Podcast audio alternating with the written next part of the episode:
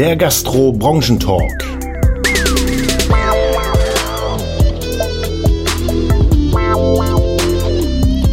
Moin da draußen, ihr Gastrohelden. Schön, dass ihr wieder eingeschaltet habt zu unserem Gastro-Branchentalk von den Gastropiraten.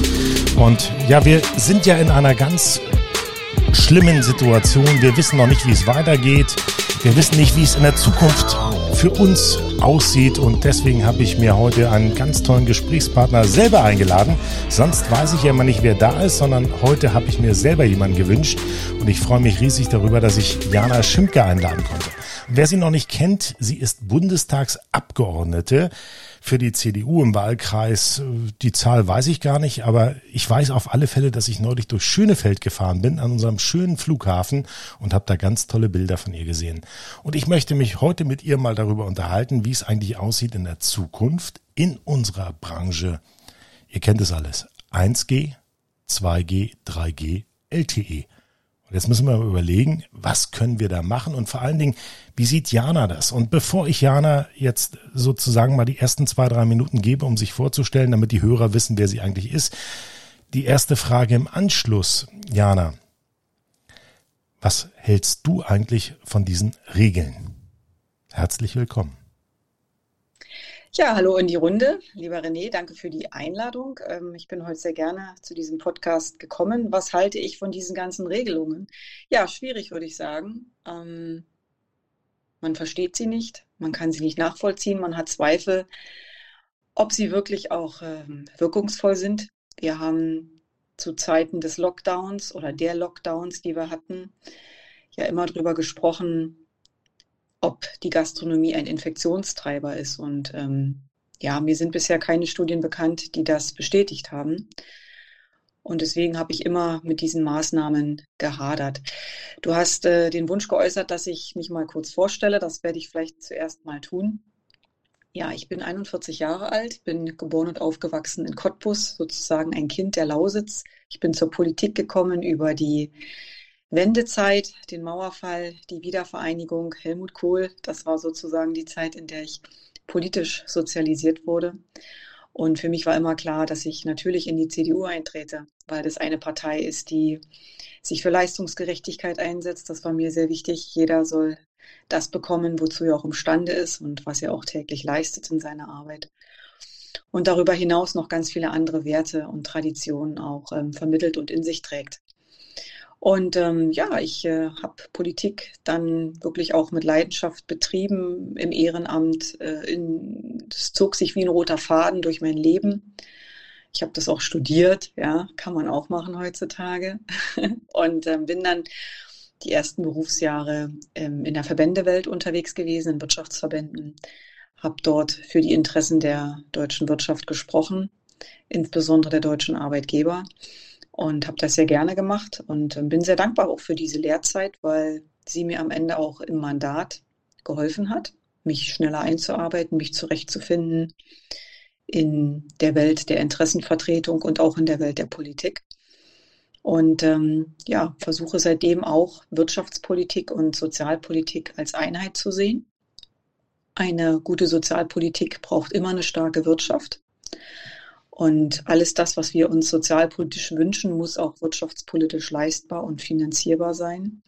Und das ist im Wesentlichen das, was mich umtreibt. Und die Art und Weise, wie ich Politik mache, beruht immer darauf, mit den Leuten im Gespräch zu sein, im Kontakt zu sein, bodenständig zu sein und sich der Dinge anzunehmen, die draußen passieren. Wir haben nicht, ähm, wir erfinden nicht das Rad neu im Deutschen Bundestag und wir wissen auch nicht immer alles. Im Gegenteil.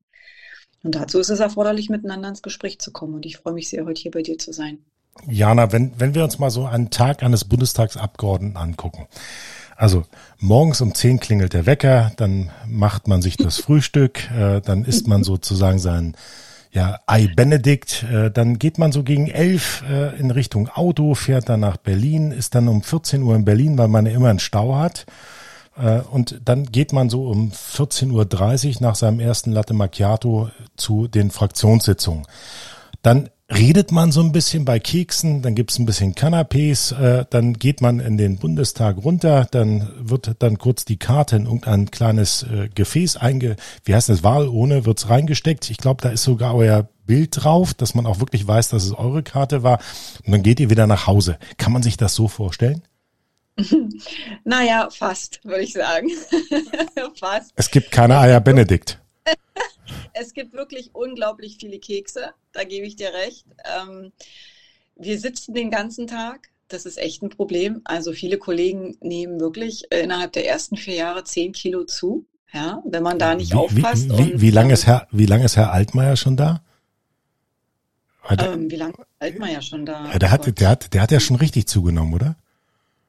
Ähm, naja, ich glaube nicht, dass das jetzt äh, an der Bundestagszeit äh, liegt. Vielleicht ähm, ist es genetisch bedingt, das okay. weiß ich nicht. Nein, alles gut. Aber, aber man merkt natürlich, man merkt natürlich äh, bei den Kollegen schon, also mit denen ich damals eingezogen bin, 2013 in den Bundestag, viele junge Leute, mein Güte, die haben sich zum Teil echt verändert. Das ist echt krass, ne? Also wie die zugelegt haben, Wahnsinn. Ich selbst jetzt nicht, weil ich da ein bisschen auch drauf achte. Aber wer ein Genießer ist und auch gerne mal zugreift, also der kommt wirklich an den Keksen nicht vorbei.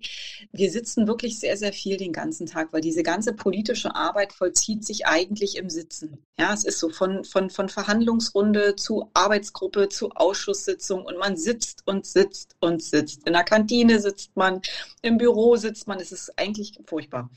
Und ähm, das ist sozusagen der wahre Teil an deiner Darstellung ja, mit den Keksen.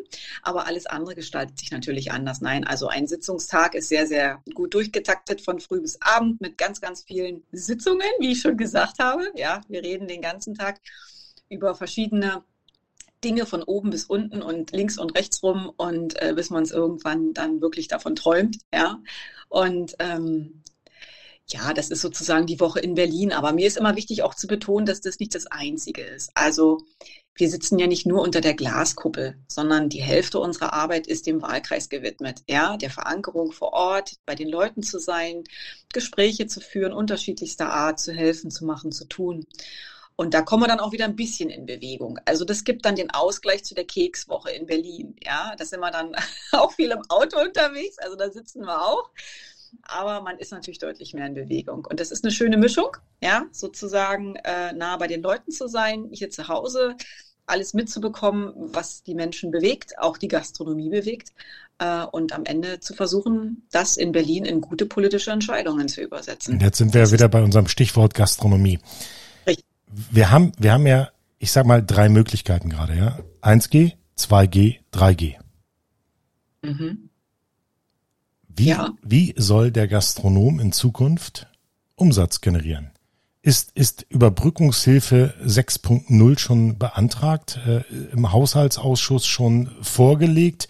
Überlegt man sich dann, wie man denen helfen kann, wie man den Hoteliers helfen kann? Du kannst ja in keinem Hotel mehr rein und übernachten, ohne dass du vorher den Test gemacht hast.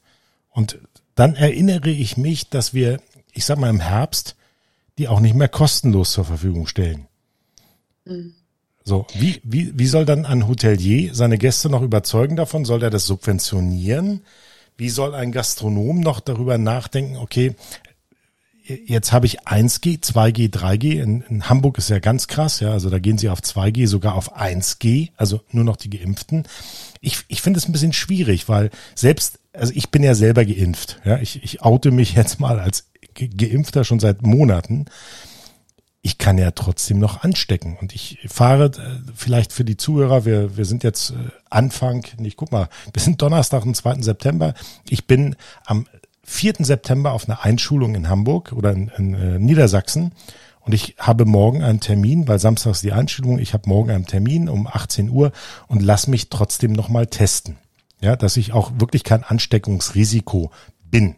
Weil als Geimpfter musst du dich ja nicht mehr testen lassen, du kannst aber noch Überträger sein.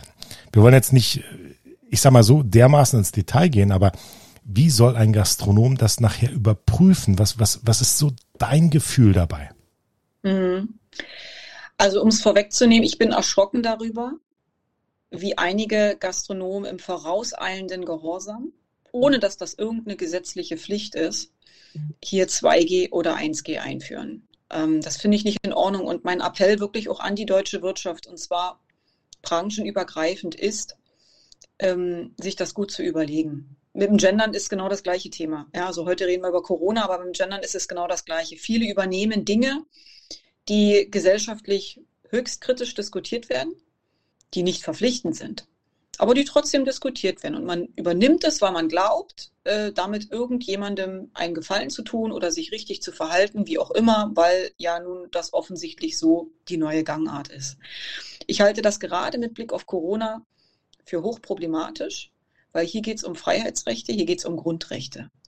Ich kann es aus wirtschaftlichen Erwägungsgründen heraus nachvollziehen dass ähm, Unternehmen sich absichern wollen vor Infektions- oder ja, irgendwie Infektionsherd zu sein oder, oder Infektionstreiber zu sein. Also bei den Fluggesellschaften ähm, gab es ja auch schon eine intensive Diskussion, wer darf eigentlich mitfliegen, ja, oder wer darf im Hotel schlafen und so weiter. Kennen wir alles. Kann ich aus wirtschaftlichen Erwägungsgründen heraus nachvollziehen. Aber ich muss darauf hinweisen, dass diese Entscheidungen dazu führen, dass unsere Gesellschaft weiter gespalten wird.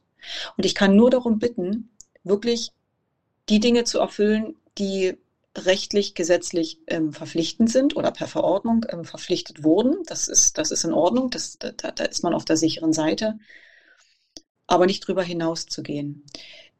Ich glaube, wir sind gerade mit Blick auf Corona in einer sehr schwierigen Situation. Und das Absurde ist, mehr als die Hälfte der Deutschen, 60 Prozent inzwischen, glaube ich, habe ich heute gelesen, sind inzwischen geimpft.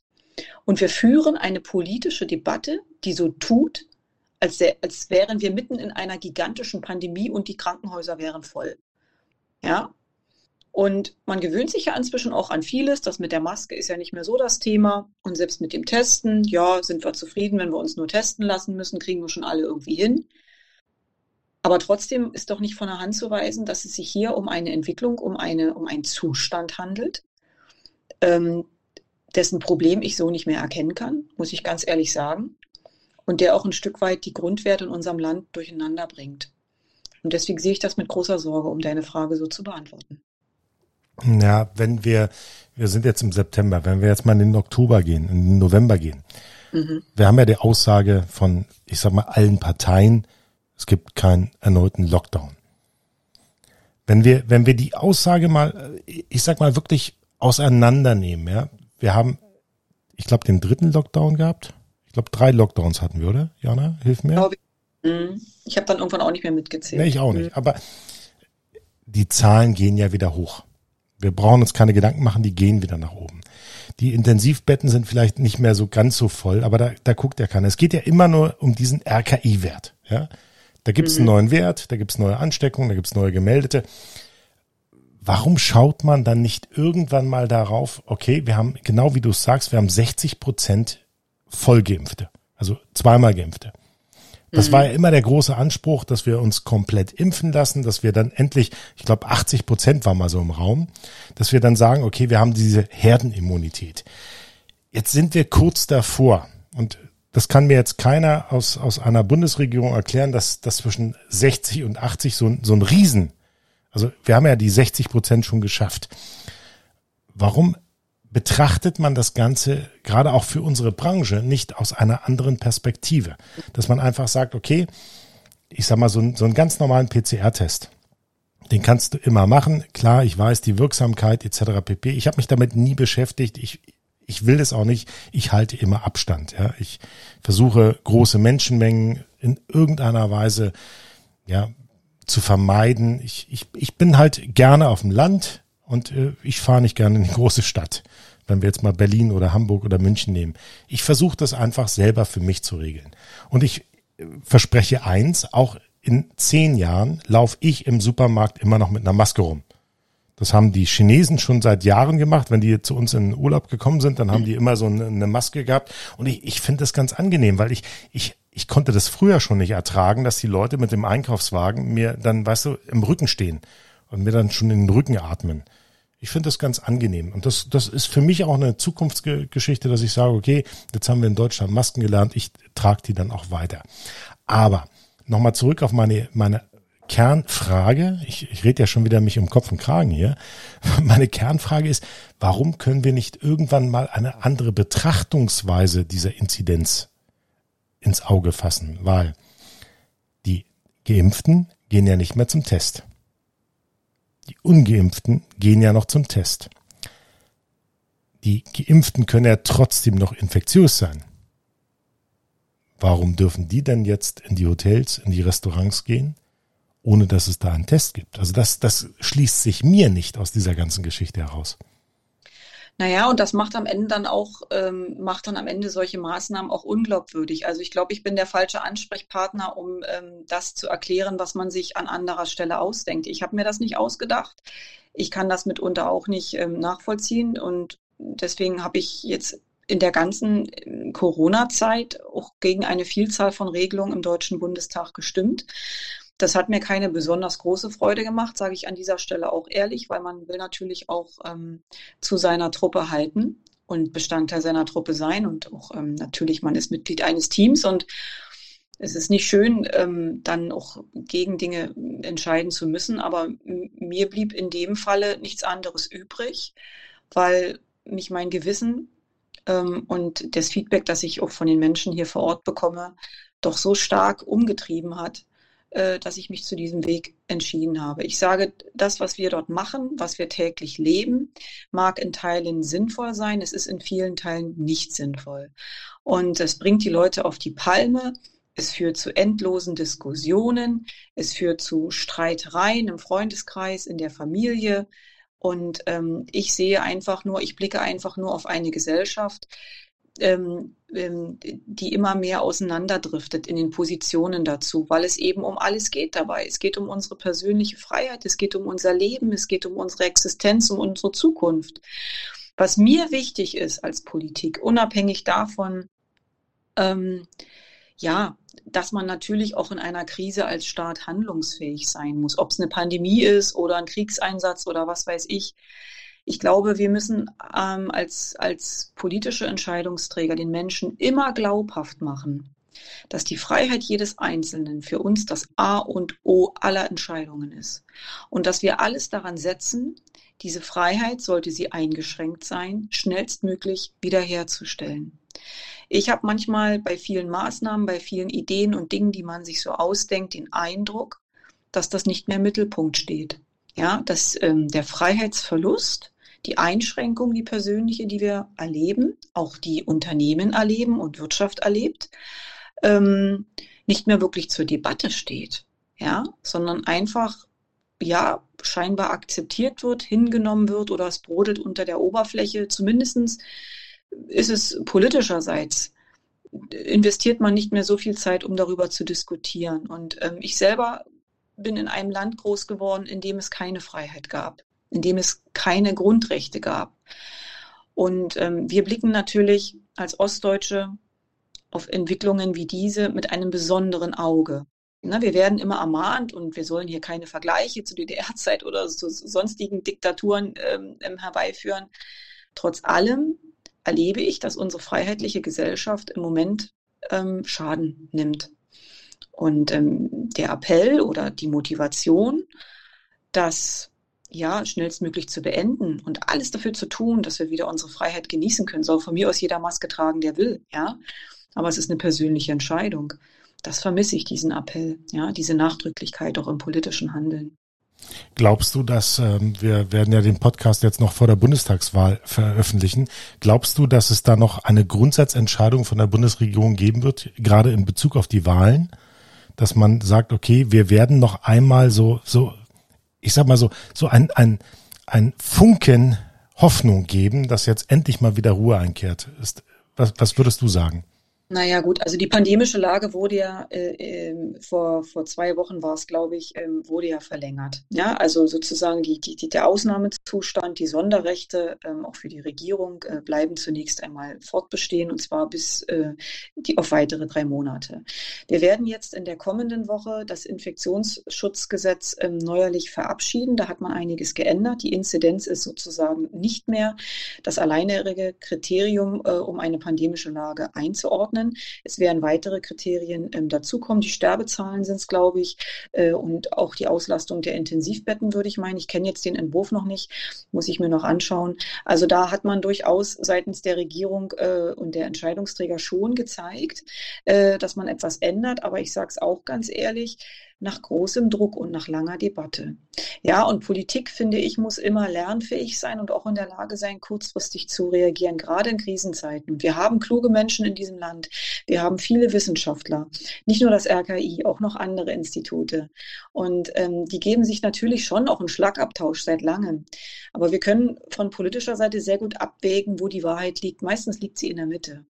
Und dieser Abwägungsprozess, den kann ich so leider auch nicht erkennen. Also es wird gehandelt auf großen politischen Druck, aber eben nicht aufgrund eigener Überzeugung. Das ist so mein Eindruck. Und ähm, ich versuche in meiner Funktion als Abgeordnete hier vor Ort, auch als, auch als Politikerin, die Mitglied der CDU ist, zu vermitteln, dass es Menschen gibt, auch in der CDU und auch in einer Regierungsfraktion, die sich diese Gedanken genauso machen und die darauf hinwirken, dass es besser wird. Und das ist das Versprechen, was wir den Menschen heute geben. Und ich kann für mich sagen, das werde ich auch einhalten. Ich äh, wurde mal gewarnt äh, von einem äh, Berliner Gastronomen, ich glaube, dass, wenn, wenn ich das jetzt erzähle, dann wird er das auch wissen, wer gemeint ist. Also er ist in der Nähe vom Kanzleramt und er sagte, René, wenn du jemals in den Deutschen Bundestag einziehst, da gibt's oben eine Kuppel und das ist ein Okular. Und du siehst die Welt nur noch durch diese Kuppel. Du siehst nicht mehr das, was an der Basis passiert. Ähm, das ist kein Vorwurf an die Politik. Er sagte, das ist nur ein, ein, ein, ein wichtiger Punkt, den du dir merken musst, dass du auf einmal in einer Bubble bist, ja, dass du auf einmal in einem ganz eingeschränkten Horizont bist. Du kriegst einen Fraktionsdruck, du kriegst einen wirtschaftlichen Druck, du kriegst einfach nur noch die, die Sicht aus dieser Kuppel des Deutschen Bundestages. Und er sagt, er würde sich wünschen, falls ich irgendwann mal die Ambition habe, das zu tun, dass ich immer von oben in die Kuppel hineinschaue. Das äh, hat er sehr bildlich dargestellt. Ähm, liebe Grüße ans Paris-Moskau. ähm, also ein, ein wunder, wunderschönes Beispiel, dass, dass viele, viele Gastronomen und Hoteliers einfach sagen, okay, liebe Politik, versteht ihr eigentlich, ihr, ihr schlaft in unseren Hotels, ihr geht bei uns essen, ihr macht eure Veranstaltungen, ihr macht eure Parteitage. Aber versteht ihr eigentlich, was unser Problem ist? Und manchmal hat man das Gefühl, dass, dass dieses Okular, diese, diese Brennlinse, die da unten rein, also die Sonne steht oben, muss dir so vorstellen, und da brennt durch die Sonne was direkt in den Bundestag. Aber ja, das ist manchmal schwierig, dass ich sage, okay, versteht eigentlich, wie viele Abgeordnete haben wir? Ich glaube 700 noch was. Verstehen die eigentlich, was an der Basis passiert? Ich weiß, Jana, wir kennen uns lange. Ich weiß, dass du weißt, was an der Basis passiert, aber verstehen es die anderen 700? Das ist unser Auftrag, das zu verstehen. Dafür gehen wir in die Politik und ähm, die Versuchung ist natürlich groß, diesen Bezug zu verlieren. Ja, irgendwo unter der Glaskuppel äh, zu kreiseln oder mit der Limousine irgendwo hinzufahren. Ja, und äh, je höher oder je, je, je, je prominenter man wird und, und, und je bedeutsamer, desto besser wird ja auch die Ausstattung, ja, und überall, also ich kann das vielleicht einfach mal so sagen, was ich auch selbst auch als, als normale, als einfache Abgeordnete mitunter erlebe.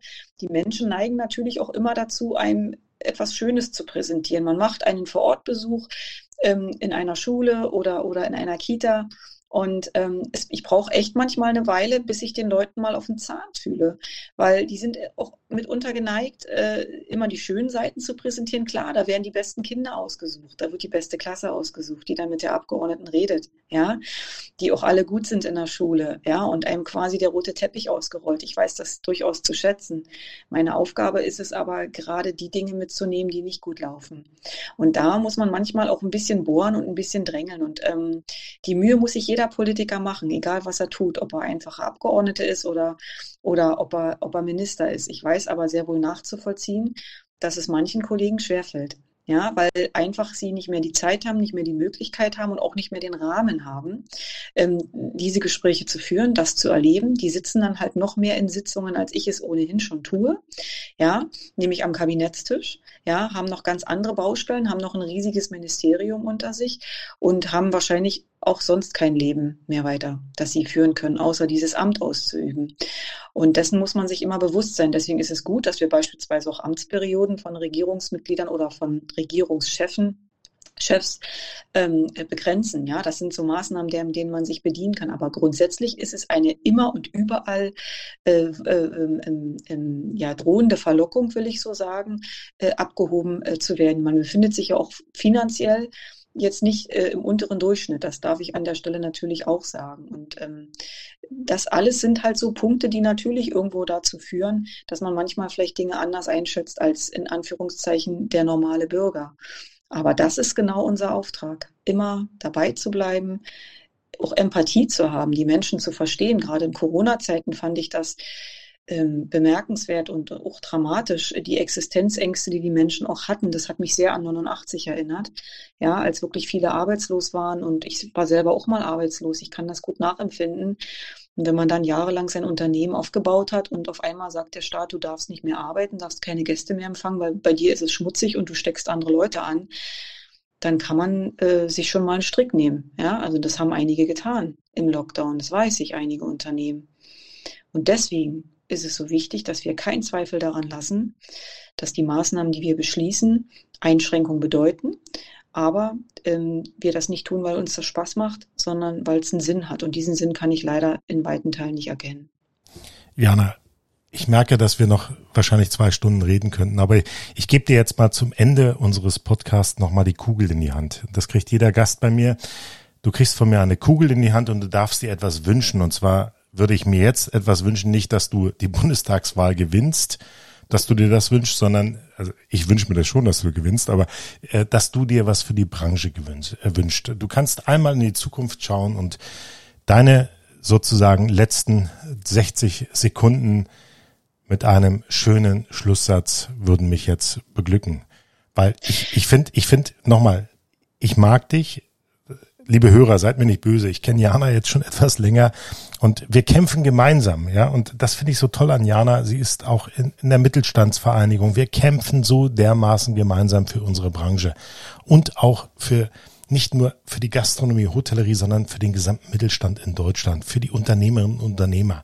Und das, das macht mich total glücklich, dass sie auch die Zeit genommen hat, äh, sich jetzt hier im, ich sag mal, mitten im Wahlkampf, im Endspurt dann nochmal die Zeit nimmt, mit mir hier so einen Podcast für unsere Branche aufzunehmen. Dafür danke ich dir und deswegen nochmal die Kugel. Erzähl nochmal, was wäre dir wichtig für unsere Branche, für den Mittelstand in Deutschland. Und du kriegst äh, ja offizielle 60 Sekunden, du kannst aber länger reden. Mhm, danke. Also ich wünsche mir zunächst einmal, dass die Menschen in Deutschland, die ähm, ihr Lokal vor Ort, ihr Restaurant besuchen, gutes Essen zu schätzen wissen. Also ich denke, dass eine Gastronomie, die vor allen Dingen auch durch Qualität geprägt ist, durch qualitätsvolles Essen, das natürlich auch etwas kostet und man bereit ist, das zu bezahlen, am Ende auch dazu führt, dass die Arbeitsbedingungen, dass die Einkommensbedingungen in der Branche sich verbessern. Das ist die Grundlage, ja, auch eines guten Einkommens. Ich wünsche mir, dass ähm, es uns irgendwie gelingt, dass die Mitarbeiter, die diese Branche verlassen haben in Zeiten des Corona-Lockdowns, dass es, dass es irgendwie gelingt, diese Leute zurückzugewinnen oder von mir aus andere zu finden, die diesen Beruf ausüben. Ich höre inzwischen, viele kommen dann auch wieder zurück. Ja, denen gefällt es dann doch nicht so am Fließband zu stehen, die möchten dann doch lieber bei den Menschen arbeiten. Und ich denke mal, das sind die entscheidenden Dinge auch für eine gute Branche, für eine gesunde Branche, für eine gute Gastronomie. Jana, das sind tolle Worte. Am, am, am meisten freut mich natürlich, dass du einen Wunsch hattest und jetzt ganz viel wünscht. Jana, siehst du, siehst du eine, eine Wirtschaft in der Zukunft richtig weit nach oben steigend? Na, es heißt ja immer aus Schmerz lernen ne? oder durch Schmerz lernen. Und Konjunktur geht immer von oben nach unten und zurück. Und ähm, ich finde, wir haben eigentlich allen Grund, weiter aufrecht zu gehen und dass die wirtschaftliche Entwicklung weiter besser läuft. Aber wir haben nicht immer alles in der Hand. Wir müssen alles dafür tun, dass es so bleibt. So, und ich danke nochmal Salomon Food World für die Unterstützung für unseren Podcast. Geht auf die Webseite von Salomon Food World und denkt dran, teilen, liken, abonnieren. Es war wieder wahnsinnig toll, dass ihr zugehört habt. Bleibt vor allen Dingen gesund, bleibt uns treu und haut eine Delle ins Gastro-Universum. Ich sag danke und bis wahrscheinlich nächste Woche zu unserem nächsten Podcast.